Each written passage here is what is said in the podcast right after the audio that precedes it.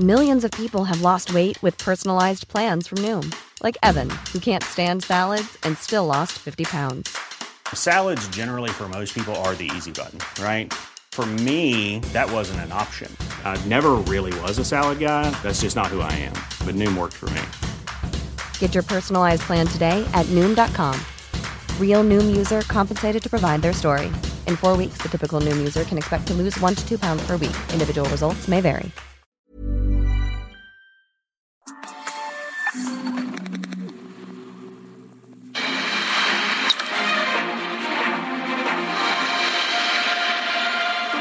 Bienvenidos al programa número 19 de Ruta 2022. Este esfuerzo editorial 360 de Heraldo Media Group, el más amplio y detallado de la de cara a las elecciones, seis elecciones para gobernador de este año.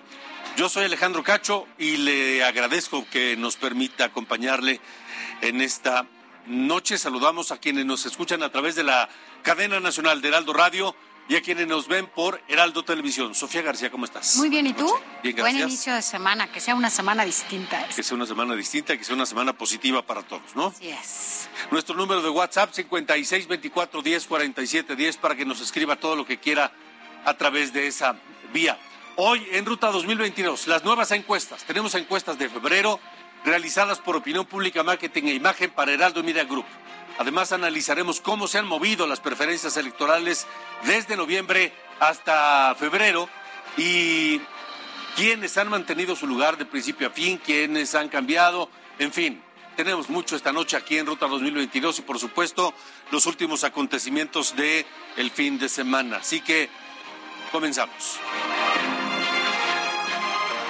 Faltan 83 días para las elecciones del 2022.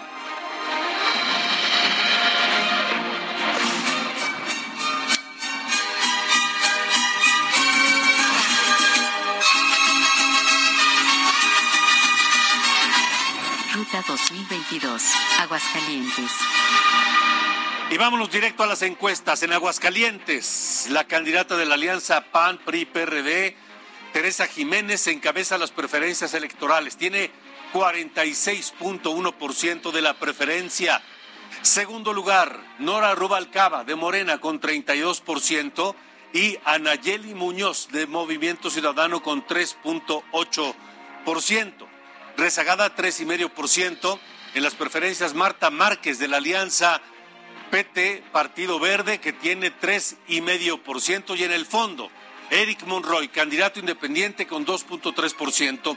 Los eh, indecisos hasta este momento en Aguascalientes representan un 12.3%. Ahora, en Aguascalientes, que es gobernado por el PAN, su candidata Teresa Jiménez ha punteado de principio a, no a fin, pero hasta este momento en las preferencias electorales. Desde noviembre del año pasado, cuando inició el proceso, el Partido Acción Nacional estaba con 40 de la preferencia electoral, 44% en diciembre, cuando ya se comenzaba a hablar de que Teresa Jiménez sería la candidata y cuando se hablaba también de un rompimiento al interior del Partido Acción Nacional por el senador Martín del Campo, Antonio Martín del Campo.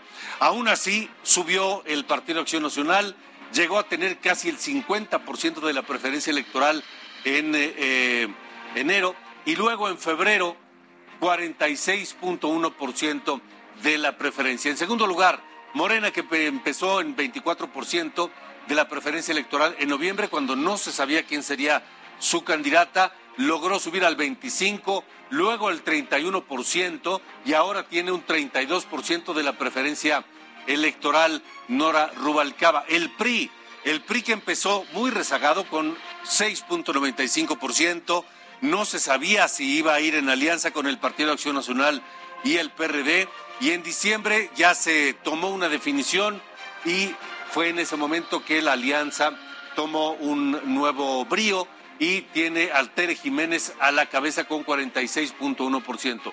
Como último lugar, muy por debajo, Movimiento Ciudadano que empezó con 4.11% y hoy tiene 3.8% de la preferencia electoral en Aguascalientes. Y a propósito, bueno, pues en el caso de las precandidatas, Teresa Jiménez eh, fue respaldada ya formalmente por la Comisión Permanente Nacional del PAN como su abanderada, mientras que Movimiento Ciudadano hizo lo propio con Anayeli Muñoz. Más adelante le daremos más detalles porque no fueron las únicas que recibieron el apoyo de sus partidos.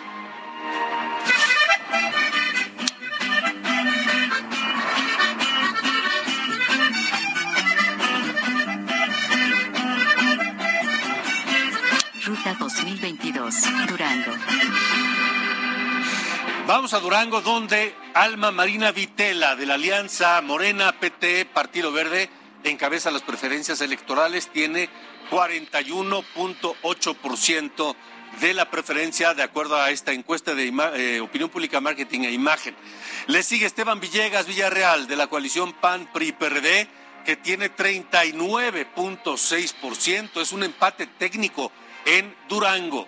Es lo que reportamos esta noche aquí en Heraldo Media Group. Empate técnico por la gubernatura de Durango entre Marina Vitela de Morena y Esteban Villegas de la Alianza PRI-PAN-PRD que tiene 39.6. En un muy lejano tercer lugar, un candidato independiente, Juan Martín González, 3.3%. Y Patricia Flores Elizondo en el fondo con 3.1% de la preferencia electoral en Durango, donde, ojo, todavía hay un 12.2% del electorado que no ha decidido por quién votará. Y eso puede mover las preferencias y puede definir la elección en Durango. Donde le decíamos hay un empate técnico entre Marina Vitela y Esteban Villegas. En el caso de Morena, en noviembre, cuando no se sabía quién sería el candidato o candidata de Morena eh, a la gubernatura, Morena tenía 32.56% de la preferencia electoral. Estoy hablando de noviembre, cuando no había aún candidatos, nombres, pues. Luego subió a 42.40% de la preferencia electoral en Durango, eh, y el PRI, que estaba en un segundo lugar con un 25.9%, cayó 10 puntos. El PAN estaba en tercero con 16.39 y eh, ya junto con el PRI lograron la alianza que pues, obtuvo un, un, gran poder, una gran fuerza, la alianza PRI-PAN-PRD en Durango, y entonces se vio cómo en, en enero se disparó la preferencia electoral de PRI-PAN-PRD hasta el 38% y hoy ese margen se ha mantenido prácticamente al 39.6% de PRI-PAN-PRD con Esteban Villegas y 41.8% de Marina Vitela. Como espectador, mero espectador en el fondo de la tabla, Movimiento Ciudadano, que empezó en noviembre sin candidato con 33, perdón, 3.59%, se mantuvo en el 4%, 4.8% y luego cae en febrero al 3.1% allá en Durango.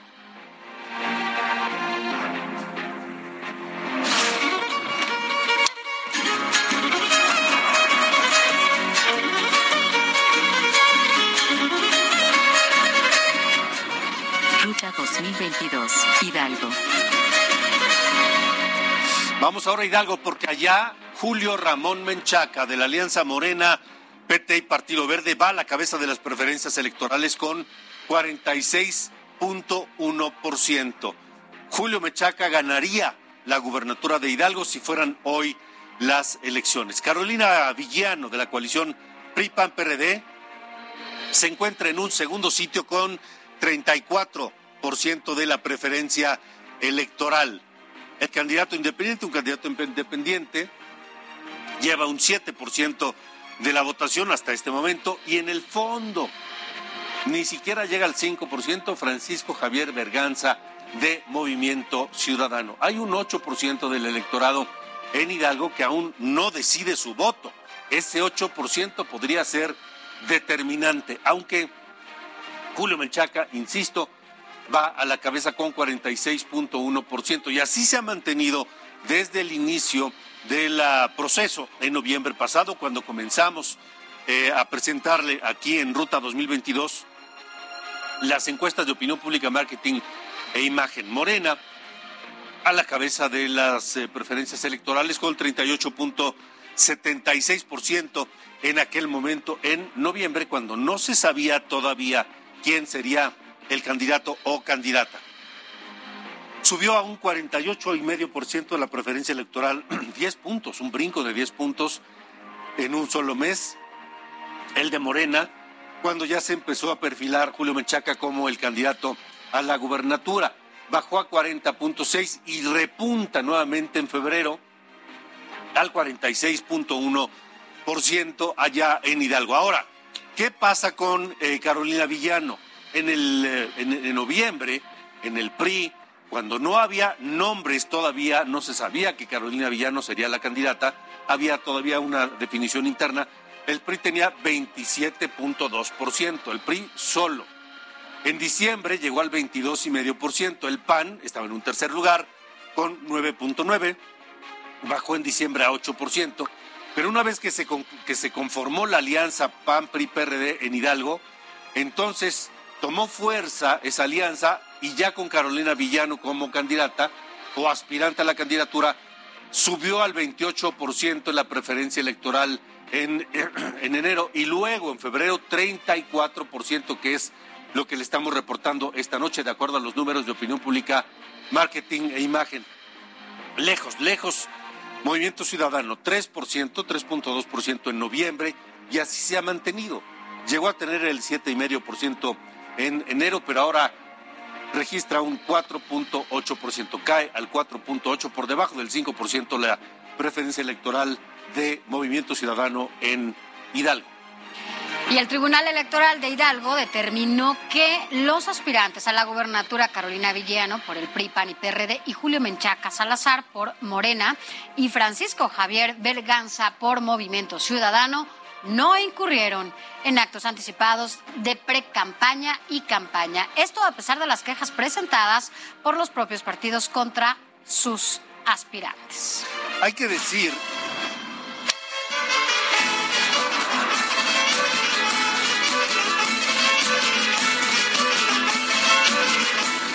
Ruta 2022, Oaxaca. Oaxaca es otra historia. Oaxaca como que se cuece aparte en este proceso electoral 2022. Saludos a Oaxaca, donde nos escuchan por el 97.7 de FM en Oaxaca capital, la Verde Antequera, y en Tehuantepec por el 98.1%, 98.1 del FM. ¿Qué de las elecciones y de los de las encuestas. El precandidato Salomón Jara, el candidato Salomón Jara de la coalición Morena, PT, Partido Verde, va a la cabeza de las preferencias electorales como se ha mantenido Morena desde el inicio. Salomón Jara en este momento tiene 43.9 de la preferencia electoral para ser el gobernador de Oaxaca. En segundo lugar está Alejandro Avilés. Él es el candidato del PRI. Hay que recordar que en Oaxaca no se conformó la alianza PRI-PAN-PRD, cada uno va por su lado, y Alejandro Avilés del PRI tiene 20.7% de la preferencia electoral. ¿Quién está en tercer lugar? Un independiente, con 7.6% de acuerdo a los números de opinión pública, marketing e imagen allá en Oaxaca. El cuarto sitio lo, lo tiene la precandidata de Movimiento Ciudadano Dulce Alejandra García Morlán una ex militante del Partido Acción Nacional que tiene 7.3% de la preferencia electoral. Luego, en un quinto y lejano, lejanísimo lugar, el Partido Acción Nacional en Oaxaca tiene 5.5% con su candidata Natividad Díaz Jiménez. En Oaxaca, ojo, en Oaxaca todavía hay un 15% del electorado que no decide por quién votará. Pero las cosas se ven muy claras allá en Oaxaca porque desde el principio y hasta el día de hoy la ventaja de Morena ha sido importante. En noviembre, Morena tenía 40.43% de la preferencia electoral allá en Oaxaca. Llegó a subir al 51% de las preferencias electorales justo antes de que se supiera quién sería el candidato, porque hay que recordar que en algún momento allá en Oaxaca hubo una disputa por la candidatura entre Salmón Jara y Susana Harp. Una, una, una disputa que llegó a los tribunales y que finalmente ya se quedó zanjada, quedó resuelta. y mantuvo aún así Morena la preferencia, 51% en diciembre, luego 43.4 en enero y los números de opinión pública, marketing e imagen que publica hoy Heraldo Media Group, 43.9% de la preferencia electoral para Salomón Jara. El caso del PRI, el segundo, el segundo en la preferencia electoral, 24% en noviembre, cuando no se sabía quién iba a ser el candidato, llegó a tener el 26.6%, luego bajó al 18,5% hace un mes y ahora repunta un par de puntos, poco más, hasta el 20.7%. ¿Qué ha pasado con el Partido Acción Nacional en Oaxaca? Tercer lugar, empezó noviembre con el 10% de la preferencia. Luego llegó al 11,5% en diciembre, bajó al 7.6% en enero y vuelve a bajar en la preferencia electoral de febrero al 7.3%. Bajó del tercero al cuarto sitio en Oaxaca el Partido Acción Nacional. Movimiento Ciudadano, que está muy lejos, pero bueno, pues ahí está.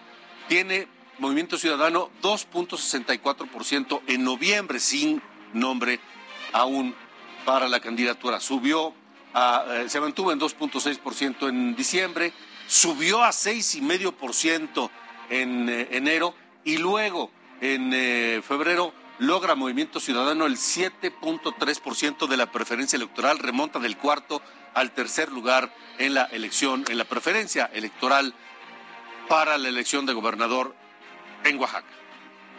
Y siguiendo allá mismo, en Oaxaca, también comenzó ya el registro formal de los aspirantes a la gubernatura, pero quien tiene todo el reporte completo es Karina García, corresponsal en ese estado. Adelante. Gracias Alejandro. Sofía, en Oaxaca dos mujeres buscarán la gubernatura del estado en este 2022 por el PAN Natividad Díaz Jiménez y por Movimiento Ciudadano Alejandra García Morlán, además de dos candidatos indígenas independientes, Jesús López Rodríguez y Mauricio Cruz Vargas. Sumado a los aspirantes registrados de la Alianza Juntos Haremos Historia, Morena PT, Verde Ecologista PUP y Fuerza por México, Salomón Jara, así como del PRI Alejandro Avilés Álvarez, del Partido Nueva Alianza, Belsaín Azael López. Aunque el periodo de inscripciones vence mañana martes 15 de marzo, el PRD es el único instituto político que no ha registrado a su candidato o candidata, toda vez que se han registrado una serie de diferencias internas. En su momento, el dirigente Tomás Basaldú había apostado a ir a una candidatura común con el PAN, incluso con el PRI. Sin embargo, durante el registro de la candidata y el candidato no se logró ningún tipo de acuerdo, por lo que no han registrado hasta el momento a su candidato o candidata. Es el reporte desde Oaxaca. ¿Quién iba a decir? El PRD es el único partido que no ha registrado a nadie en Oaxaca. Ese partido, el PRD, que va a ser muy fuerte allá en, Oaxaca y que bueno, pues ahora, ahora no tiene ni siquiera candidato. Y hay que decir también, usted se preguntará, ¿qué están haciendo las mujeres y los hombres que están aspirando a gobernar sus estados. Caso de Aguascalientes, de Durango, de Oaxaca, de todos los seis que están en, en disputa. Pues pasa que están en intercampañas, en un limbo legal que no les permite en este momento, Sofía, hacer prácticamente nada. Y como que se están guardando y están esperando a que llegue el 5 de abril que es cuando van a arrancar ya las formalmente ¿no? las, campañas. Así es, bueno, hay que esperar a ver también qué pasa en el Senado, ¿no? Esta semana, porque ya ves que todo lo arreglan. A hay que ver, hay que ver. por, lo menos hasta así ha sido hasta este momento. Así es. Vamos a esperar. Vamos a las más encuestas que tenemos, son las 8 con 18.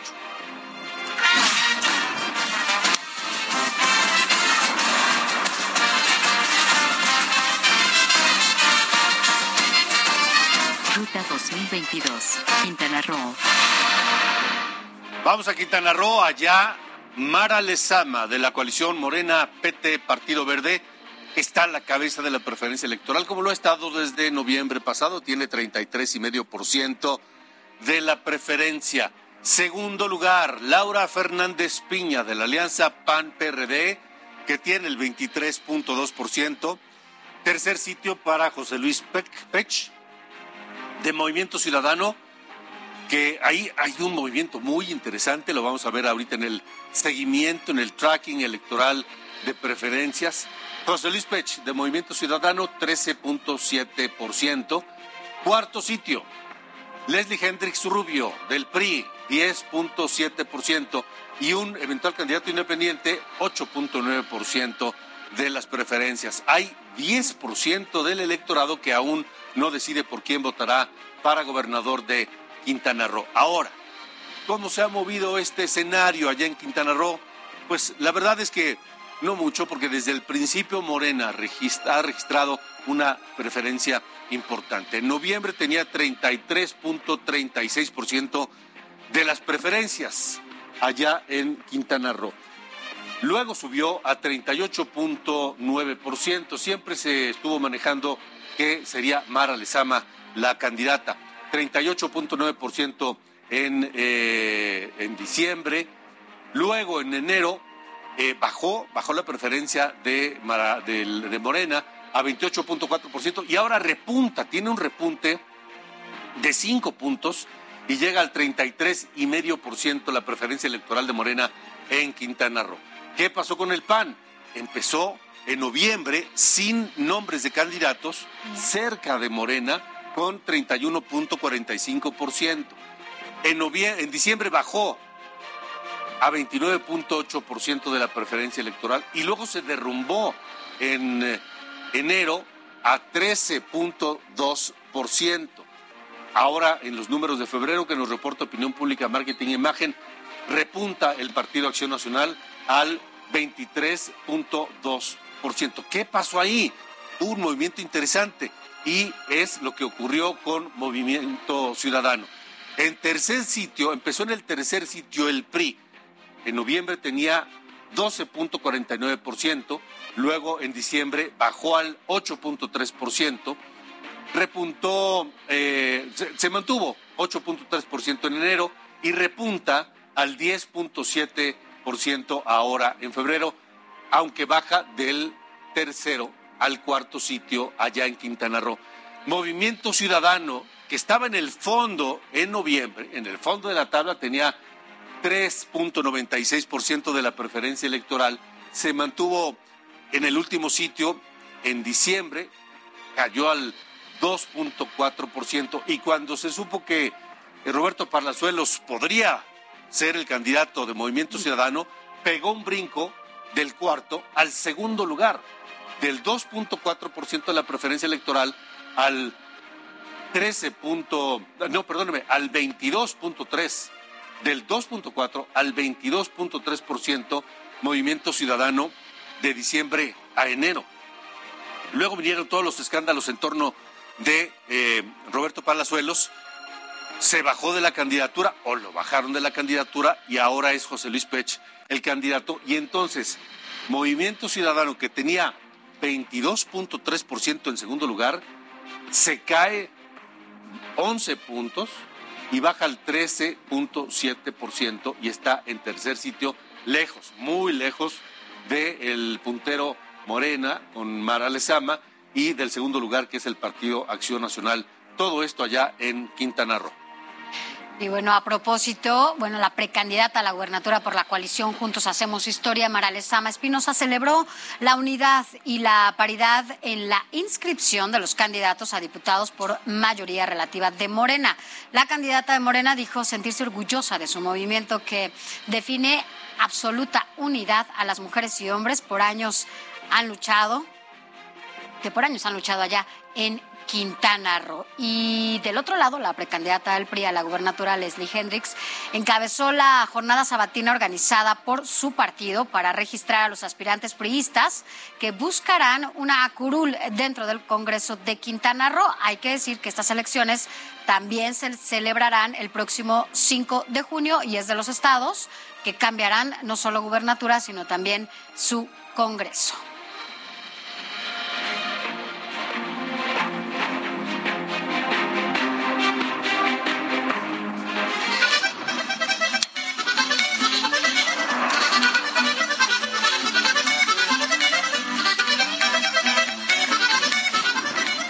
2022, Tamaulipas. Vamos rápidamente a Tamaulipas. Allá es una carrera de tres. El precandidato de la coalición Morena, PT y Partido Verde, Américo Villarreal, está a la cabeza de las preferencias electorales. Morena, ah, desde el principio hasta ahora, ha estado a la cabeza. Tiene 44.8 de las preferencias electorales Américo Villarreal. Segundo sitio, César Augusto Verástegui, de PAN PRI PRD, 31.4. Tercer lugar, Arturo Díez Gutiérrez Navarro, 4.8% por Movimiento Ciudadano y hay 14% de indecisos. ¿Cómo se han movido rápidamente de noviembre para acá? Pues eh, Morena ha mantenido la preferencia allá en Tamaulipas desde noviembre, que tenía 41.1, ahora tiene 44.8, y la alianza que empezó con el... Continuamos. República H. Hiring for your small business? If you're not looking for professionals on LinkedIn, you're looking in the wrong place. That's like looking for your car keys in a fish tank. LinkedIn helps you hire professionals you can't find anywhere else, even those who aren't actively searching for a new job but might be open to the perfect role. In a given month, over 70% of LinkedIn users don't even visit other leading job sites. So start looking in the right place. With LinkedIn, you can hire professionals like a professional. Post your free job on linkedin.com slash people today. Con Alejandro Cacho.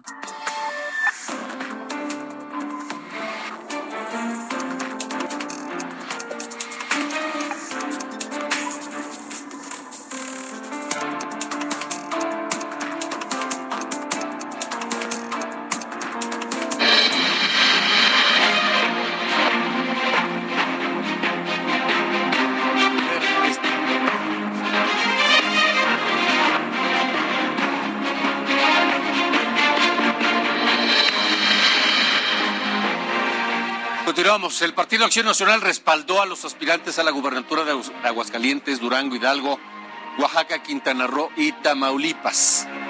Le hablo de Tere Jiménez, Esteban Villegas, Carolina Villano, Natividad Díaz y César Verástegui. Los seis aspirantes acudieron con la dirigencia del PAN y acordaron trabajar en unidad con el resto de las fuerzas políticas. Reconocieron que es la primera vez que el PAN apuesta por mujeres para la mayoría de las candidaturas. Y también en Movimiento Ciudadano se eligió ya oficialmente a los candidatos que buscarán las gubernaturas en Aguascalientes, Hidalgo, Tamaulipas y Oaxaca. En el caso de, Aguascalientes se confirmó a Anayeli Muñoz, para Hidalgo a Francisco Javier Berganza, en Tamaulipas a Arturo Díez Gutiérrez y en Oaxaca Alejandra García Morlán. El senador Dante Delgado dijo que Movimiento Ciudadano realizará campañas electorales alegres y tocarán la conciencia de los ciudadanos.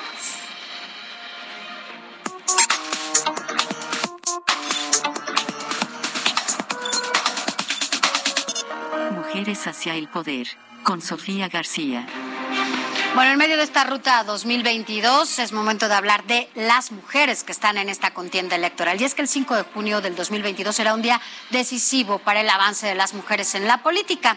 La encuesta publicada el día de hoy en el Heraldo de México y en conjunto con Opinión Pública, revela que si hoy, hoy fueron las elecciones, en seis estados que renovarán gobiernos, al menos tres mujeres ocuparían la titularidad del Poder Ejecutivo. Y es que por primera vez en Aguascalientes, en una contienda completamente de mujeres, Teresa Jiménez de la Alianza PAN-PRI-PRD, pues le favorecen estas preferencias y electorales. Y en segundo lugar aparece Nora Rubalcaba Gámez de Morena. En Durango, ya lo decías, es una contienda un tanto cerrada, sin embargo, Marina Vitela, de la Alianza Morena, Verde, PT y RSP, lleva una muy leve ventaja sobre el candidato opositor Esteban Villegas del PAN PRI PRD. Pero veamos, veamos eh, que sigue aquí, porque insisto, esta contienda apenas está avanzando y eh, se podrían cerrar todavía más estos números.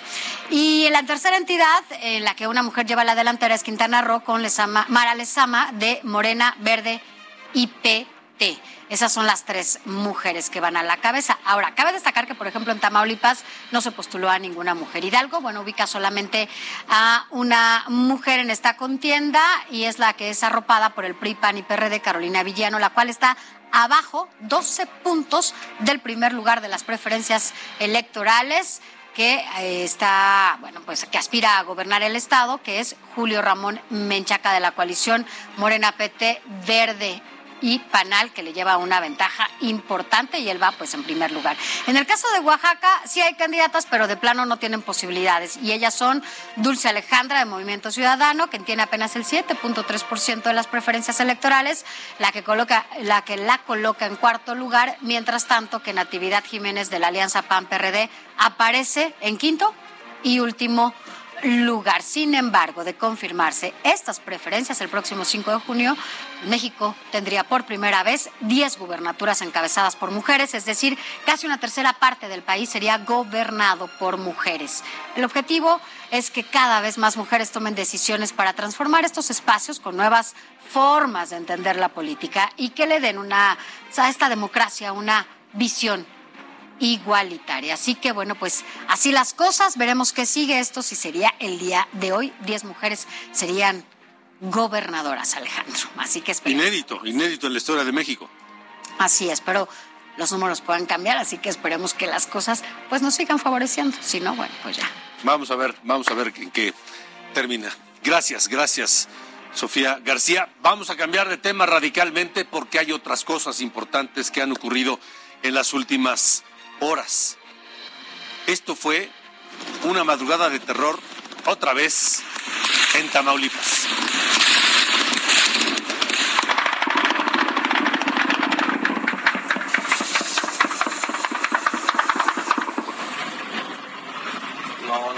Así tuvieron que despertar algunos habitantes en Reynosa y en Nuevo Laredo por una serie de balaceras y bloqueos, quema de camiones, a raíz de la captura de un capo del narcotráfico. Vamos contigo esta noche, Carlos Juárez, que tienes la información. Nos escuchan allá en Tamaulipas por Heraldo Radio, tanto en Tampico como en Matamoros, como en Reynosa. Carlos, tú tienes toda la información. Adelante. Hola, ¿qué tal Alejandro? Sofi, muy buenas noches, qué gusto saludarlos a través de este espacio. Así es, bueno, pues fue una madrugada de terror la que vivieron los habitantes de diferentes sectores de la ciudad de Nueva Tamaulipas y es que, bueno, pues eh, la detención de uno de los capos más importantes en el tema criminal de Tamaulipas, bueno, pues fue detenido ante la madrugada de este día. Trata de Juan Gerardo N., alias El Huevo, a quien se le relaciona como principal el líder del cártel del noreste y también pues ser eh, quien manda en lo que viene siendo la tropa del infierno. Hay que señalar que son elementos del ejército mexicano quienes hicieron la detención de este sujeto conocido como el huevo, quien al momento de ser detenido portaba armas de uso exclusivo del ejército y de la Fuerza Aérea Mexicana. Cabe señalar que bueno, hubo bloqueos, hubo eh, unidades quemadas, hubo robo de vehículos también en esta zona de Tamaulipas debido a que, bueno, pues se trata del crimen del grupo criminal que pues heredero de los procedimientos violentos del grupo de los Zetas y genera violencia en al menos cinco estados del país y en la región de la frontera chica de Tamaulipas. Incluso, bueno, el gobernador de Tamaulipas, Francisco García Cabeza de Vaca, emitió un mensaje, un breve mensaje por redes sociales, el único que emitió, por cierto, donde señalaba que había una orden a la Secretaría de Seguridad Pública del Estado para justamente reforzar las medidas de seguridad. Eh, por su parte, la alcaldesa de Nuevo Carmelina Canturosa, manifestó de que, bueno, pues eh, es necesario que la gente esté informada sobre lo que podría acontecer en las próximas horas luego de la detención de este sujeto. Veamos parte de las declaraciones de la EDI. Las últimas horas en Nuevo Laredo han sido difíciles. Hemos vivido momentos de tensión debido a los lamentables hechos registrados la madrugada de este lunes. Sé que esta situación nos ha afectado no solo en nuestra tranquilidad, sino en el quehacer diario. Pero también estoy convencida que es justo en estos momentos cuando se demuestra la grandeza de nuestra gente. A pesar de lo complicado que fue trasladarse para ir al trabajo o despertar con la incertidumbre de llevar a nuestros hijos a la escuela, hoy seguimos firmes y unidos trabajando para sacar adelante a nuestra ciudad. Alejandro, Sofi, esto es parte de lo que ocurrió en la ciudad de Nuevo Hay que recordar que también en Reynosa se han registrado diferentes situaciones de riesgo. Ese es mi reporte esta noche. Gracias, gracias Carlos, Carlos Juárez, pero no solamente en Tamaulipas, Sofía. Así es, fueron tan severas las balaceras registradas esta madrugada en Nuevo Laredo que la Secretaría de Salud del vecino estado de Nuevo León tuvo que detener los viajes de vacunación contra COVID que realiza desde hace unos meses en la frontera con Texas. A través de un comunicado se informó que ante los hechos violentos registrados en Tamaulipas, autoridades regiomontanas suspendieron estos viajes diarios con el fin de de no poner en riesgo la seguridad de las familias. Son las 8 de la noche ya con 38 minutos. Colima, en República H. Y se le sorprendió lo de Tamaulipas, también Colima, que ha tenido unas semanas sumamente complicadas en materia de seguridad. Vamos hasta allá a Colima con Marta de la Torre, que tiene el reporte completo. Marta. Efectivamente, como bien lo mencionas, Alejandro Sofi, pues aquí en Colima también se registraron bloqueos. Esto después de la eh, detención el día de ayer por la mañana en Zapopan, Jalisco, de Aldrin Miguel Jarquín Jarquín, alias El Chaparrito. Él es presunto jefe regional del cártel Jalisco Nueva Generación, aquí en la plaza de Colima. Un operativo conjunto allá en Zapopan por parte de la Secretaría de Marina y la Fiscalía General de la República. Y bueno, pues él incluso era eh, buscado por las agencias de Estados Unidos. Era pues eh, considerado como uno de los eh, líderes del tráfico de, de drogas que se eh, pues trafican a través del puerto de Manzanillo, además por tener contactos con las fuentes de suministro de cocaína de Colombia, pero la Fiscalía General del Estado de Haití de Colima también lo identificó como uno de los principales generadores de la violencia registrada desde el pasado 7 de febrero, que ha dejado al menos un centenar de muertes de homicidios y bueno, pues también de hechos violentos como balaceras. Y precisamente el día de ayer y después de que llegaran aquí a Colima más de 500 eh, elementos de la Guardia Nacional, con lo que ya suman más de 800 elementos de las corporaciones eh, federales, más de 8.000 elementos de corporaciones federales, estatales y municipales. Pues a pesar de todo eso, se llevaron a cabo diversos eh, bloqueos debido al incendio de al menos seis tractocamiones en los municipios de Colima, de Cuauhtémoc y de Ixtlahuacán. El municipio de Cuauhtémoc fue donde se registraron más incendios, todos estos sobre la autopista de Guadalajara a Colima, donde bueno, pues incluso fue detenida la eh, circulación, los eh, pues los camioneros, los eh, los trailers que circulan del puerto de Manzanillo tuvieron que detener la circulación, muchos de ellos nerviosos porque incluso son choferes que viajan con sus familias en fines de semana, fueron bajados y fueron pues también agredidos para poder incendiar todos estos camiones y pues vivió el terror aquí en Colima, por ejemplo, en, en la zona, la entrada del Trapiche donde fue incendiada una pipa, los eh, eh, las personas, los vecinos, pues estaban temerosos de que esta fuera a explotar, por lo que vivieron horas de terror aquí los habitantes en Colima. Prácticamente hoy a mediodía la gobernadora Indira Vizcaíno Silva pues informó que estarían, eh, realizaron la mesa de seguridad para revisar toda esta situación. Sin embargo, pues no se proporcionó más información al respecto, Alejandro. De acuerdo, Marta, gracias. Vaya situación, Sofía. Así, es que ante el aumento de la violencia en esta región del país, 500 elementos del Ejército y de la Guardia Nacional ya llegaron a Jalisco para reforzar las labores de vigilancia y de protección de sus fronteras. Este contingente, bueno, pues ya se suma a los 3.300 efectivos que ya están desplegados ahí como parte de la llamada Fuerza de Tarea Conjunta México, integrada por la Guardia Nacional, Infantería, Paracaidistas y Fuerzas Especiales. Michoacán, en República H. Ahora saludamos a quienes nos escuchan allá en Michoacán por el 1240 de AM en Morelia, allá en la capital. Y es que el gobernador Alfredo Ramírez Bedoya presentó el Plan Integral de Bienestar para Aguililla. Tiene como propósito pacificar ese municipio en el que apenas la semana pasada fueron, bueno, fue asesinado el presidente municipal César Arturo Valencia. Y este proyecto, bueno, pretende además, entre otras cosas, reconstruir el tejido social e impulsar el desarrollo social. Pero vamos, vamos a escuchar lo que dijo el gobernador de Michoacán sobre todo lo que se está haciendo con la Secretaría de Seguridad y Protección Ciudadana del Gobierno Federal, lo que está haciendo también el gobierno de Michoacán, las instancias de seguridad pública, pero sobre todo informar que seguiremos eh, apoyando, trabajando de la mano con el pueblo de Aguililla. Esto es República H. Y mire, en medio de este clima de inseguridad, de violencia, la ONU hace un llamado de alerta tras detectar que el cártel de Sinaloa y el cártel Jalisco Nueva Generación lavan miles de millones de dólares a través de las criptomonedas, de este mecanismo cibernético que a través de las redes circula por todo el mundo. Calculan que los cárteles mexicanos han blanqueado 25 mil millones de dólares al año con este método, que es una cantidad muy similar, cercana a lo que se lavaba a través del sistema financiero mexicano hace algunos años. Sobre esto, Raúl Martín del Campo es miembro de la Junta Internacional de Fiscalización de Estupefacientes y está esta noche con nosotros y le agradezco que nos acompañe para, para conocer un poco más de detalle de este fenómeno eh, y cómo contrarrestarlo, porque de alguna forma debe, debe haber. Martín, gracias por estar aquí. Claro que sí, Alejandro. Buenas noches y saludos a tu auditorio. Dinos, ¿cómo, pues- cómo, cómo, ¿cómo se detecta este lavado de dinero a través de criptomonedas y cómo se puede prevenir o evitar?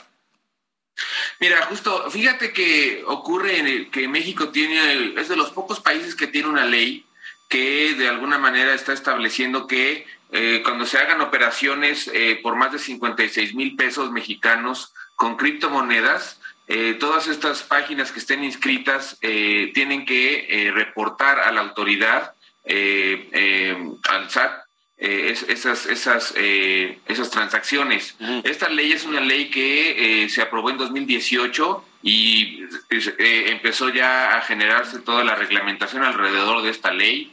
Eh, y de manera tal que inclusive ya hubo por ahí a algún, algún eh, traficante de personas en Cancún que fue detenido gracias, gracias a que se detectó las, las transacciones que estaba haciendo con estas criptomonedas. Entonces, así fue como de alguna manera es, eh, eh, la UIF empezó a, detectar estas operaciones. Son operaciones nuevas, digamos, este, porque la ley apenas tiene sus reglamentos eh, adyacentes, pero bueno, creemos que es, es, es una posibilidad importante, porque precisamente como tú lo comentas, pues lo que se ha detectado es que hay nuevos métodos de lavado de dinero y por eso es que precisamente la JIFE eh, hicimos este, este informe. Eh, compra de bienes raíces, bueno, los bancos, compra de oro, eh, compra de diamantes, las criptomonedas, las billeteras electrónicas, los sistemas de remesas como el Jalagua, entonces, hay nuevos, nuevos sistemas que se están utilizando y nosotros queremos llamar la atención de los gobiernos para que empiecen a regular todo este tipo de transacciones. 25 mil millones de dólares anuales es, es muchísimo dinero y, yo decía que, se acerca a la cantidad que se calcula que se lavaba a través del sistema financiero mexicano hace un lustro o una década. Sí, así es, y eso es lo que se puede estimar, digamos, hay diferentes estimaciones, en Estados Unidos también han, han, hecho otras estimaciones, pero eh, de hecho lo, que, lo que se cree es que cerca de el 2.7% del, del Producto Interno Bruto anual a, nivel, internacional, eh, que serían mil, 1.6 eh, billones de dólares, o sea, 1.600 billón, millones de dólares, es lo que quizás está lavando que proviene del narcotráfico a nivel internacional. Ahora, eh, estamos platicando con Raúl Martín del Campo, miembro de la Junta Internacional de Fiscalización de Estupefacientes de la ONU. Eh, estamos haciendo lo que necesitamos. Nos hablabas de esta ley que obliga a reportar este tipo de operaciones arriba de 56 mil pesos. ¿Es suficiente? Mira, eh, seguramente no será suficiente, pero es un buen inicio. Es un buen inicio. Lo que nos preocupa a nosotros en la JIFE es ver una especie de, no sé si llamarlo ignorancia o negligencia de parte de, muchas autoridades eh, nacionales eh, en todo el mundo eh, que creen que lo que pasa en Internet está fuera del alcance de sus legislaciones. Pero no, no, no tiene por qué ser así. Los países tienen que tener la, posibilidad de regular también lo que pasa en Internet. Inclusive hablamos de un, de un tema este, relacionado que es lo, lo que pasa ahora con los influencers que están subiendo videos en YouTube y en otras redes sociales que ven los jóvenes sobre sus experiencias con las drogas, ¿no? Por ejemplo, entonces eso también se debe de regular, es decir, obviamente respetando la libertad de, expresión de, los jóvenes, pero eh, se deben detectar cuando el mensaje pues, es un mensaje que abiertamente incita al consumo de drogas en jóvenes. Entonces, hay, hay, hay muchas cosas que, se, que pasan en Internet que pueden regularse, inclusive, por ejemplo, la venta de drogas, la venta de precursores, que ahora, ahora estamos viendo que eh, tanto en la red oscura o la dark web como en las, como en las plataformas abiertas en, el Internet abierto o en las redes sociales, pues se abren foros precisamente para, para promocionar este tipo de sustancias y, terminan eh, eh, haciéndose las transacciones. Entonces, hay toda una serie de, de, acciones que se llevan a cabo en Internet que tienen que ver con la promoción o el comercio de drogas y lavado de dinero y que los países deben de estar conscientes de que, de que, de que pueden hacer algo para regularlas. Nosotros, por ejemplo, en la KIFE nos hemos acercado con las plataformas de, venta en línea, nos hemos acercado con eh, los, los, eh, la, la, industria eh, médica en, en, China y en, la India, donde vienen los precursores. Y lo que nos hemos, nosotros hemos encontrado es que estas industrias están totalmente abiertas a, regularse y a, cooperar con las autoridades. Las plataformas de, de venta en línea de por sí son un muy buen negocio. A ellos no les interesa que se vendan drogas en sus plataformas. Ellos lo que quieren precisamente es más bien quitarse este problema porque, porque para ellos es un gran riesgo. Entonces hay, hay, una, hay una voluntad de cooperar con los gobiernos, pero lo que lo que sentimos es que falta que los gobiernos se quieran acercar a este tipo de problemas, como que, como que le quieren dar la vuelta a los, a los temas que tienen que ver con, con el Internet. Estamos hablando del, del gobierno de México, por supuesto, pero también de, de otros gobiernos. Sí, porque lo que pasa es que este informe está orientado, digamos, a todos los gobiernos que han firmado las convenciones internacionales de drogas, ¿no? Entonces, eh, por eso es que nosotros justamente queremos sensibilizarlos en estos temas. ¿Qué faltaría hacer, digo, hablando en particular del gobierno mexicano, para para empezar a cerrar este cerco cibernético? Mira, falta continuar con, los, con las labores que ya se iniciaron. En México tiene también, digamos, esta fortuna de tener una unidad de inteligencia financiera. Entonces, esa unidad de inteligencia financiera se aboque eh, precisamente a, a, perseguir a quienes hacen estas transacciones sin, sin distingo, eh, que, que, que, todo esto se transparente eh, fortalecer las leyes de transparencia que tienen que ver con esto. Las leyes de transparencia no solamente para el sector público, sino también para las empresas. Tenemos que saber las empresas cómo es que mueven todos estos flujos. Y bueno, también algo, algo que se está haciendo aquí y que, y que se puede reforzar también es también utilizar estos bienes que son incautados para después eh, regresarlos a programas, programas sociales. De acuerdo, Raúl Martín del Campo, gracias por haber estado con nosotros esta noche.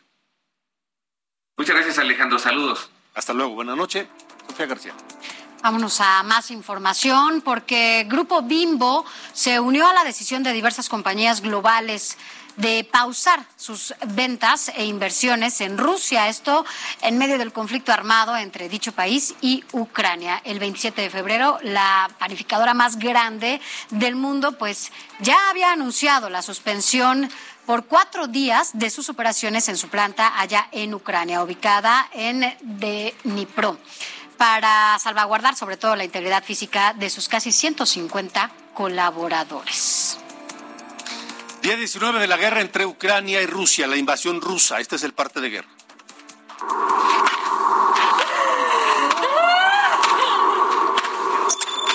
En el día 19 de la guerra entre Rusia y Ucrania, el presidente Joe Biden descartó una confrontación directa entre países integrantes de la OTAN y Rusia.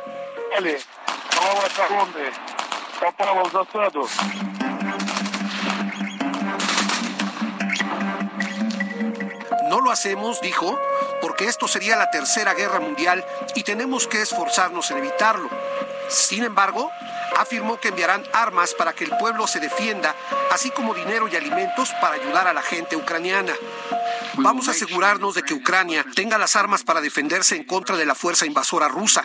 Vamos a enviar dinero, alimentos y ayuda para salvar a la gente de Ucrania. Y vamos a darle la bienvenida a los refugiados ucranianos. Les daremos la bienvenida con los brazos abiertos. Vamos a permanecer juntos con nuestros aliados en Europa y enviamos un mensaje para que nadie se equivoque. Vamos a defender cada pulgada del suelo de la OTAN con todo el poder de la unidad y recubrirla. No vamos a pelear una guerra contra Rusia en Ucrania. Una confrontación directa entre la OTAN y Rusia sería la tercera guerra mundial y es algo que debemos esforzarnos por prevenir.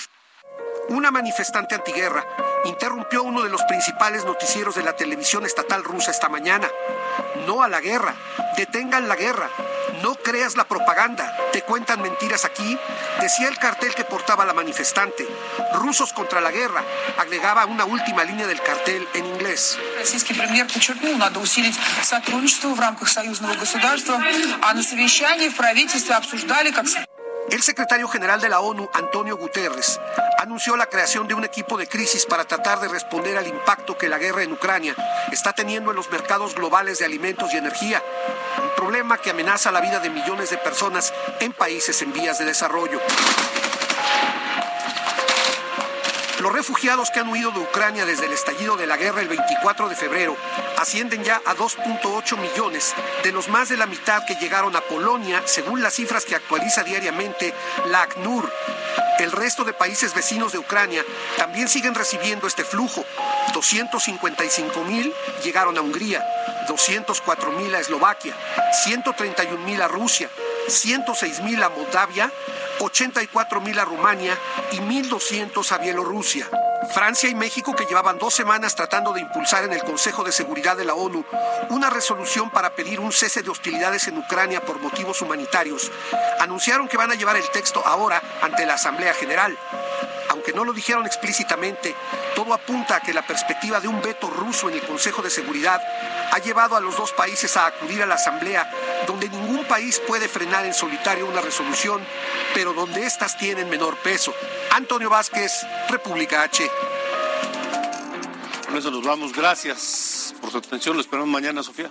Buenas noches. A las 8. Buenas noches. Gracias.